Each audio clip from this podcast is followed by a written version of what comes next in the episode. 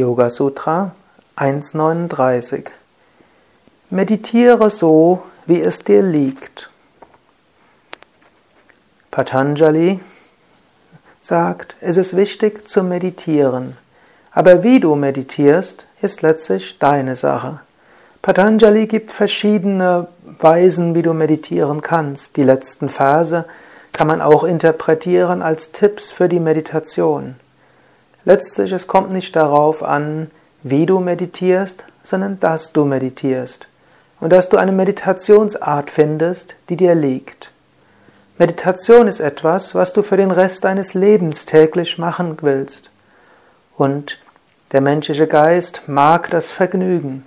Zwar ist es wichtig, über den Bereich von Vergnügen und Schmerz hinauszugehen, dennoch realistisch gesehen macht man das, was man gerne macht.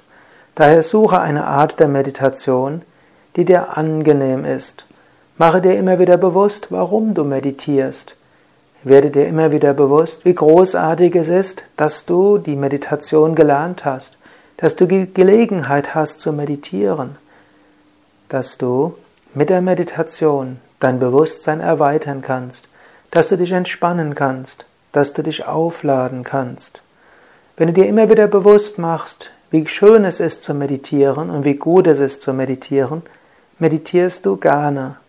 Lerne es, so zu meditieren, dass du gerne meditierst. Es mag Phasen geben, wo du auch mal meditieren musst, wenn du keine Lust dazu hast.